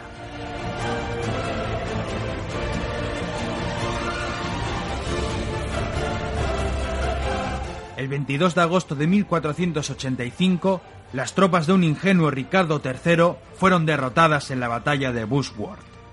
El rey murió en aquella pelea y Enrique no tuvo ningún contratiempo en coronarse como nuevo rey de Inglaterra.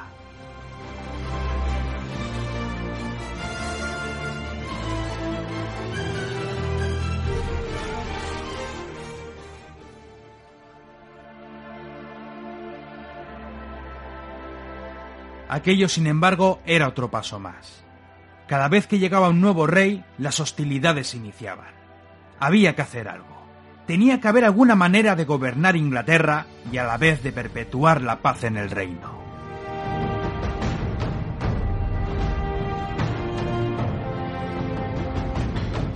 Enrique halló una solución. Se casó con la hija del anterior rey Eduardo, Isabel de York. Con aquella jugada, Enrique mataba dos pájaros de un tiro. Por un lado, su matrimonio con la hija del anterior monarca fortalecería su posición. Además, el contraer matrimonio con una dama de la casa de York le daría la garantía de que aquella facción nunca se alzaría en su contra. Sin embargo, faltaba algo. Aquel enlace significaba la fusión de las dos casas, los dos clanes que habían batallado durante 30 años.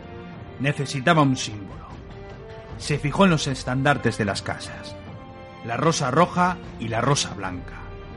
Enrique lo tuvo más claro que nunca. Fusionaría las dos casas creando la rosa de los Tudor, un estandarte donde las dos rosas formarían una alianza. Su hijo, el futuro Enrique VIII, llevaría la sangre de las dos casas. Un rey que forjaría un nuevo reino, una nación unida, quizás el nacimiento de un futuro imperio.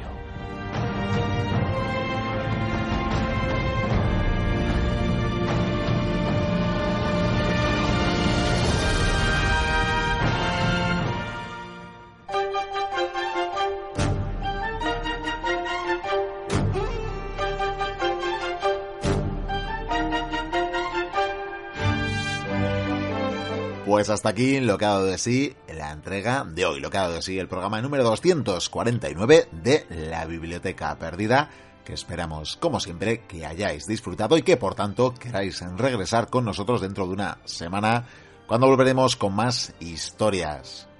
Aprovecharemos los últimos eh, minutos, como siempre, como es habitual, para saludar a las y los oyentes que nos habéis hecho llegar mensajes a través de las diferentes plataformas de contactos. Ya sabéis que estamos en nuestro podcast de iVoox, que estamos en las redes sociales Twitter y Facebook y que estamos en nuestra página web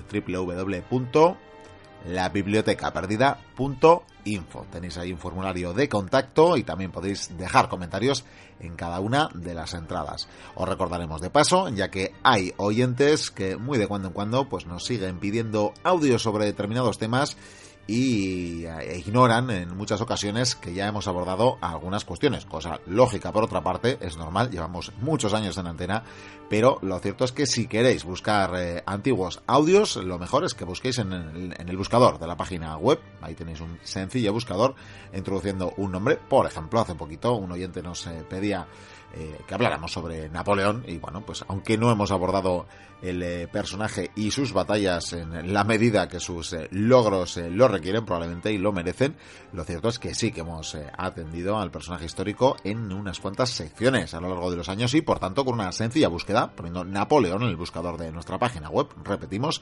www.labibliotecaperdida.info, encontraríais fácil y sencillamente todos los resultados de las secciones que hemos, en las que hemos abordado al personaje. Así que dicho esto, vamos ya con los saludos en sí, que si no nos alargamos, porque como siempre han sido muchísimos, cosa que agradecemos y adelantamos ya el mensaje de siempre de que si no lo leemos ahora, no dudéis que sí lo hemos hecho a lo largo de la semana, pero la cantidad de mensajes nos desborda, afortunadamente también, y por tanto siempre se nos queda alguno. Así que vamos en iVoox, a repasar algunos de estos mensajes. En iVox, eh, como siempre os comentamos, lo que hacemos es dar lectura de los eh, eh, comentarios dejados en los audios de la última semana, tanto en el programa anterior como en el audio que ofrecemos a mitad de semana, porque si no nos tendríamos que ir lejísimos en los comentarios y es muy complicado, pero lo dicho, leemos todos y cada uno de esos comentarios que nos dejáis. Vamos con eh, Darío Huertas, que nos escribía al hilo del último programa sobre César contra Pompeyo, esa batalla de Farsalia. Nos decía Darío Huertas, cuenten sobre la época de Mario y Sila, este es el comienzo de lo que luego será el imperio. Bueno, pues eh, seguiremos hablando de romanos, de hecho tenemos pendiente todavía buena parte de la saga sobre los emperadores, así que por tanto seguiremos en ello y retrocederemos, como no, a tiempos tan interesantes como los que nos plantea Darío. Desde luego, desde luego que los abordaremos, claro que sí. Guzmán, que nos agradecía el audio sin más, un saludo Guzmán, a Antónimo71, un habitual, que también hacía lo propio y nos deseaba salud, pues igualmente, Antónimo Ibris, que decía cierto Mario y Sila.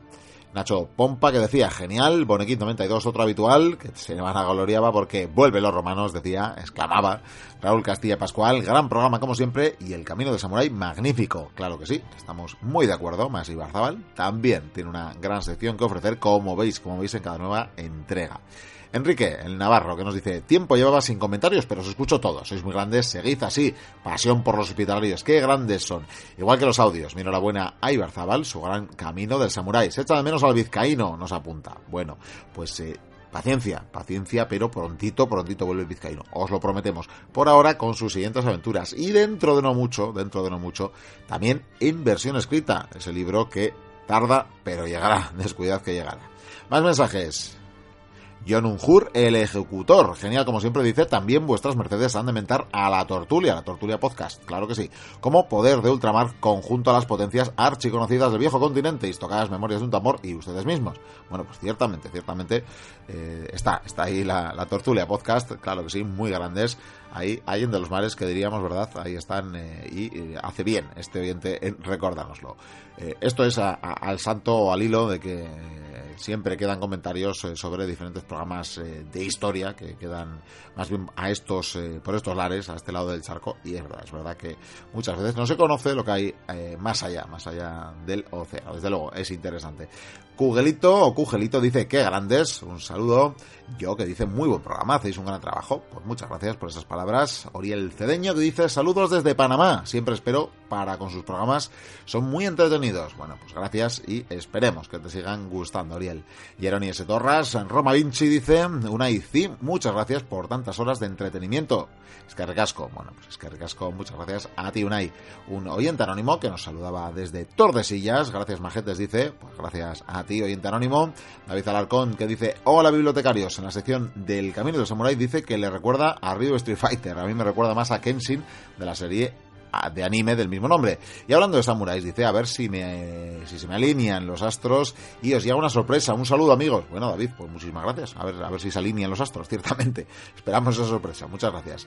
Belisarius dice, otro estupendo programa. Este ha sido de los que más me han gustado. Gracias por vuestro esfuerzo y tiempo. Fuerza y honor. Bueno, pues gracias, Belisarius. Fuerza y honor para ti también. Pablox dice, programón, como siempre, genial la sección de Camino Samurai y por supuesto Roma, que es mi tema favorito. Nos saludas de Gran Canaria, a donde le enviamos un fuerte abrazo de parte de todo el equipo y se despide. Hacemos lo propio con Fuerza y Honor, mochuelos. Este cántico de guerra ya fusionado con aquel que es eh, Grimía, el maestro Cebrián, claro que sí, siempre en el recuerdo. Fenici o Fenici, magnífico programa. Algún día nos aclarará, por cierto, cómo pronunciarlo. Hasta entonces, y mientras tanto, porque ya nos va escribiendo casi todas las semanas, seguiré diciendo Fenici, si no me rectifica. magnífico programa, dice de nuevo, señores bibliotecarios. Echaba de menos Roma, pero ha vuelto de nuevo. Espero que continúe la saga de los emperadores. Lo hará, descuida, lo decía hace un ratito, volverá. Y quizás estaría bien, dice algo sobre Sertorio y su revuelta contra la República. Pues eh, sí, también. Yo creo que te diría que la apuntaremos en las eh, recomendaciones, en las eh, sugerencias, quiero decir, de los oyentes, pero ya está, ya está como aporte, como idea, así que algún día le daremos, le daremos. Felicidades por el programa y espero que sigáis igual. Me encantaría ir al programa en directo, dice, de mayo, pero me es imposible. ¿Tenéis pensado hacer alguno más esta temporada? Si es así, hacednoslo saber a los mochuelos, seguro que acuden en masa. Bueno, pues eh, nada, ya lo comentaba al arranque del programa, al inicio del programa. En mayo lo haremos eh, desde Soria, desde Ágreda, pero en el mes de junio, eh, a mediados del mes de junio, estaremos también en un eh, festival romano de, de, Barcino, concretamente en Barcelona. Así que tendréis esa segunda oportunidad, no sé si será la última en este año, pero desde luego sí será la segunda, de vernos en directo. Así que bueno, ahí tenéis esa otra cita. Seguimos con Fenici, que nos decía otra duda que me asalta. ¿Cómo es que ninguna emisora de radio os ha contratado para hacer el programa? Deben ser idiotas si no se dan cuenta de lo que valéis. Un fuerte abrazo a todos los que hacéis posible el programa semana tras semana. Bueno, pues gracias por estas palabras. Eh, no podemos responder a esta cuestión desde luego, pero bueno, lo cierto es que la Biblioteca Perdida nació como nació y probablemente eh, el ser como es, una tertulia, un, un espacio entre amigos, que hacemos algo que nos gusta, que nos apasiona, hablar de historia de una manera eh, sencilla, sin ataduras, que esto también es importante, no tenemos eh, imposiciones comerciales, no tenemos a nadie por encima que nos diga qué podemos hacer y qué no. Eh, nos permite también ser, como decíamos en semanas anteriores, eh, subjetivamente honestos sin eh, deberle nada a nadie y sin tener que cumplir con nada, salvo, bueno, con la compañía que aportáis al otro lado. Y desde luego, si nos debemos a alguien, es a vosotros. Eh, pero bueno, como decimos, eh, quién sabe, quién sabe. Si algún día dedicándonos en eh, más que en cuerpo y alma a esto, o más en cuerpo y no tanto en alma, que esto ya lo hacemos a día de hoy y no podríamos hacerlo más eh, o con más dedicación, pues nunca sabremos si, si sería diferente o no. Pero si algún día llega la oportunidad, ¿por qué no? Ya nos pondremos a prueba y quizás, como dice cierto oyente, cierto que, además le hemos mentado en estos comentarios, pues bueno, podríamos estar incluso todos los días haciendo un programa. ¿Quién sabe? ¿Quién sabe? Ya veremos qué nos depara el futuro. Siete años va a cumplir la biblioteca y quién sabe, quién sabe qué vendrá en futuros años. Jones Carolus dice la ecuación matemática perfecta. Bueno, matemático se nos ha puesto Jones, dice Vikendi más Pilum, programón en mayúsculas. La sección del samurái me ha encantado, dice ese principio con los dos samuráis, uno frente al otro, uno con su katana, el otro con su garrote, se eriza el vello. Muchas gracias por otro gran podcast. Que continúe la aventura. Pero por Dios, dice, que alguien le compre una brújula a los tercios de la galera o Velázquez no va a poder pintar la rendición de Breda. Pues sí, la verdad que están un poco despistados estos, eh, estos tercios de Vikendi, eh, para mí que es el director en este caso, el que los dirige, que no, no, no, va muy atinado, la verdad que sí, habrá que comprarle un GPS, una brújula o algo. Un saludo, Joanes. Lobo nos dice, como de costumbre, genial programa, me dan ganas de volver a jugar al Rome Total, ese, tras este último audio y volverme a leer un libro llamado Psique, no sé no sé si alguno lo conoce, no es mi caso, la verdad. Dice una suerte de Hasasain eh, japonés en la época feudal de los mismos. Bueno, pues está bien la recomendación, seguro, seguro que el propio Maese Barzábal o quizás Vikendi se conozcan este libro, no me extrañaría, desde luego. Un saludo, Lobo. Miquel Maestu, que dice que por supuesto que hemos disfrutado, lo celebramos, eh, compañero. Ismael Muñoz, que dice muy buen programa, muchas gracias por enseñarnos historia de esta manera y no simplemente con datos y fechas. Cada vez me gustan más las historias de estos locos romanos, como diría el gran Obelix. Seguid así, con vuestra subjetividad honesta, la objetividad es imposible, por mucho que algunos presuman. ¿Para cuándo un libro de la biblioteca perdida? Saludos y enhorabuena, nos dice Ismael. Pues nada, Ismael, creo que he respondido a la mayoría o a la principal pregunta. ¿Llegará el primer libro de la biblioteca perdida? Serán las aventuras del vizcaíno llevadas... Eh, al papel, y ya os hemos dado alguna noticia al respecto y os seguiremos informando. Este año, desde luego, saldrá, saldrá, estará, eh, verá la luz eh, ese primer libro de Maese Goikuria, así que eh, tiempo tendréis de leerlo y valorarlo, aunque lo cierto es que hay otra compañera de la Biblioteca Perdida que también va a tener su incursión en el mundo editorial y una publicación. Podremos dar probablemente más noticias de ello, pero por ahora ahí queda, ahí queda el titular. Un saludo, Ismael. Lorius, que nos dice, ha sido un pediz y se os dará. Voy a probar otra vez, a ver qué pasa. ¿Qué recuerdos cuando hacíais anécdotas y curiosidades de la historia? Dice, me encantaba, ojalá os animéis de nuevo a hacerlo. Bueno, pues es verdad, la verdad, tenemos que recuperar esa sana costumbre porque era una manera además de despedirnos, bueno, con un buen eh, tono de humor. Bueno, eh, veremos si lo recuperamos o mientras tanto recuperaremos algunas de las anécdotas que ya hicimos en su momento, que eran muchas.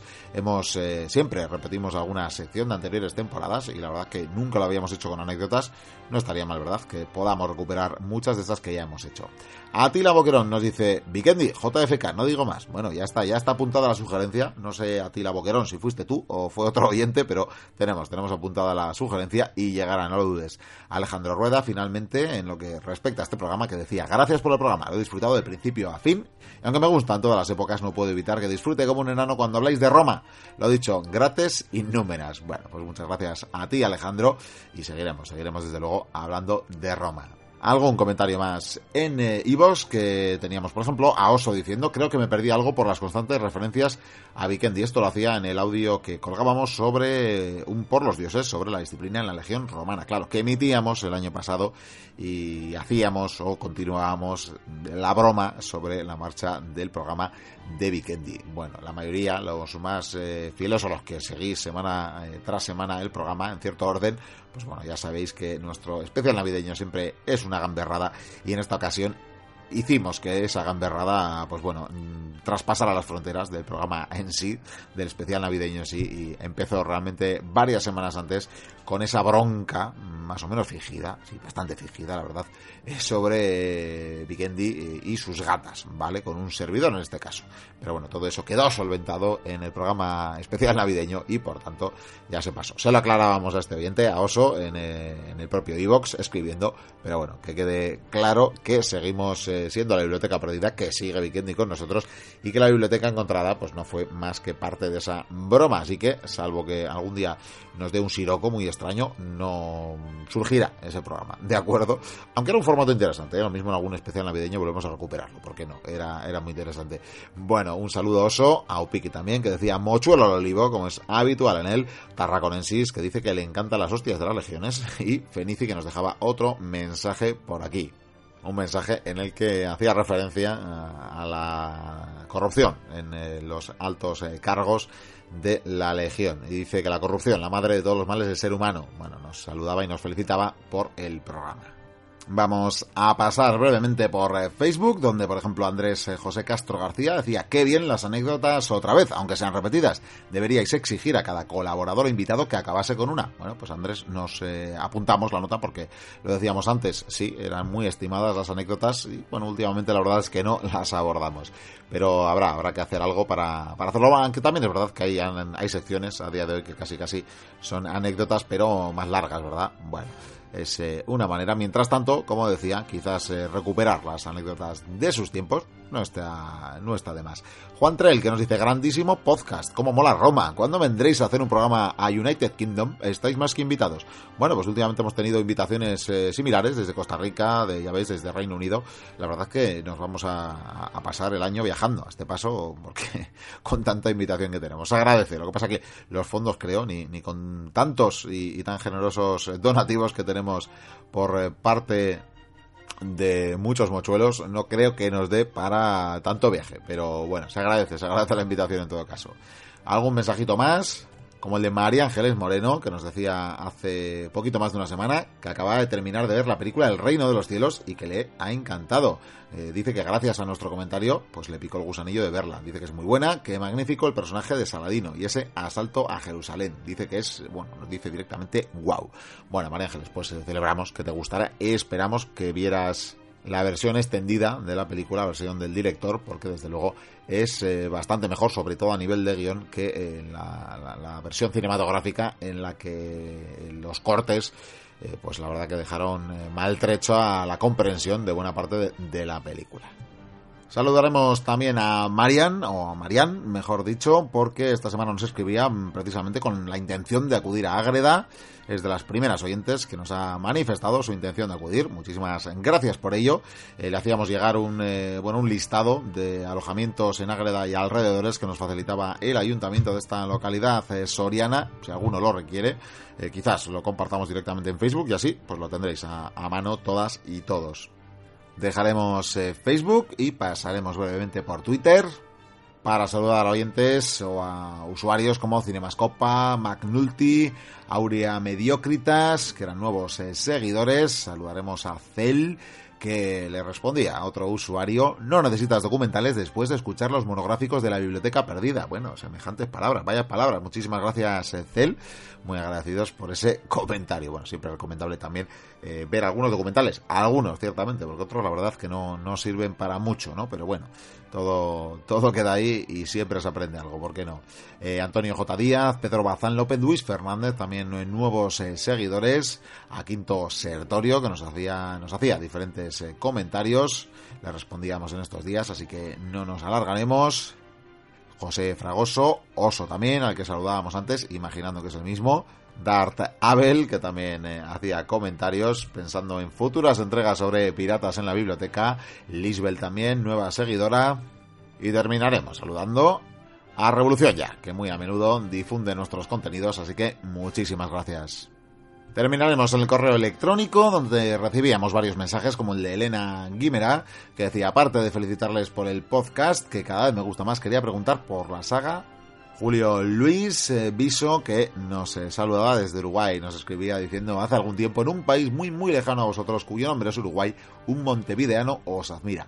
Saludos a todos los mochuelos. Pues bueno, muchas gracias Julio por estas palabras, por seguirnos como dices, desde un país muy, muy lejano a estos lares. Pero bueno, a día de hoy, gracias eh, a Internet, estamos eh, tan cerquita, ¿verdad?, como de cualquier parte, como casi, casi de quienes tengamos en la acera enfrente. Bueno, grandes eh, cosas de estos tiempos, no todo va a ser malo, desde luego, del mundo moderno. Pues mandando un abrazo a todos los oyentes de Latinoamérica también saludamos a José Ángel, que nos eh, decía desde Ciudad Real que sigue con su repaso de los programas antiguos y que hay un par de episodios, el 46 y 47, que no están completos en la página web, que solo hay unos 40 minutos de cada uno. Nos pregunta si es posible recuperarlos. Bueno, nos manda también un saludo y nos agradece la labor. Eh, pues eh, José Ángel, no sé si lo hicimos contigo, juraría que sí, eh, creo que en algún momento te hemos enviado capítulos o episodios, programas de la biblioteca perdida que tuvieran problemas ya en el servidor antiguo, bueno, pues te los haremos llegar si te parece por WeTransfer en estos eh, días. Y pues nada, al resto, si tenéis problemas, eh, manifestárnoslo porque haremos lo propio y a ver si algún día resolvemos esta cuestión, porque es verdad que poco a poco van a ir cayendo también los programas viejos, muchos nos tememos, quizás los tengamos que subir a, a otro canal de iVox, los programas antiguos, y así poder tenerlos todos de una manera más ordenada y con más garantías de seguir adelante. Se agradece en todo caso, José Ángel, José Ángel, perdón, el interés. Y terminamos con Lorena. Nos eh, dice que ante todo me gustaría felicitaros una vez más por vuestro programa. Sois realmente los mejores. Me encanta vuestra manera de tratar la historia con sentido del humor, pero dando datos realmente interesantes al mismo tiempo. También os escribo para mandaros mi dirección, ya que os he pedido un calendario en Facebook, pero no os dejé la dirección. Ah, bueno, vale, Lorena, muy bien. Haces bien en mandárnosla, en mandárnosla por aquí. Vale, nos deja su dirección y nos dice finalmente que el pasado lunes defendió su tesis a la que hemos contribuido ayudando a dice a desconectar, haciendo su vida más animada durante estos cuatro años. Bueno, eh, en fin, eh, encantados, emocionados casi con estas palabras. Celebramos haberte acompañado durante estos años y haberte también ayudado a desconectar con esa tesis eh, del mundo de la ciencia. Esperamos que aprobaras y que aprobaras con nota. Un saludo de todo el equipo y no dudes que te llegará el calendario próximamente. Y con esto no nos queda más que invitaros a estar con nosotros dentro de una semana, cuando volveremos, como decíamos, con más historia, con más radio. Será el 5 de marzo. Hasta entonces, sed muy felices. Agur.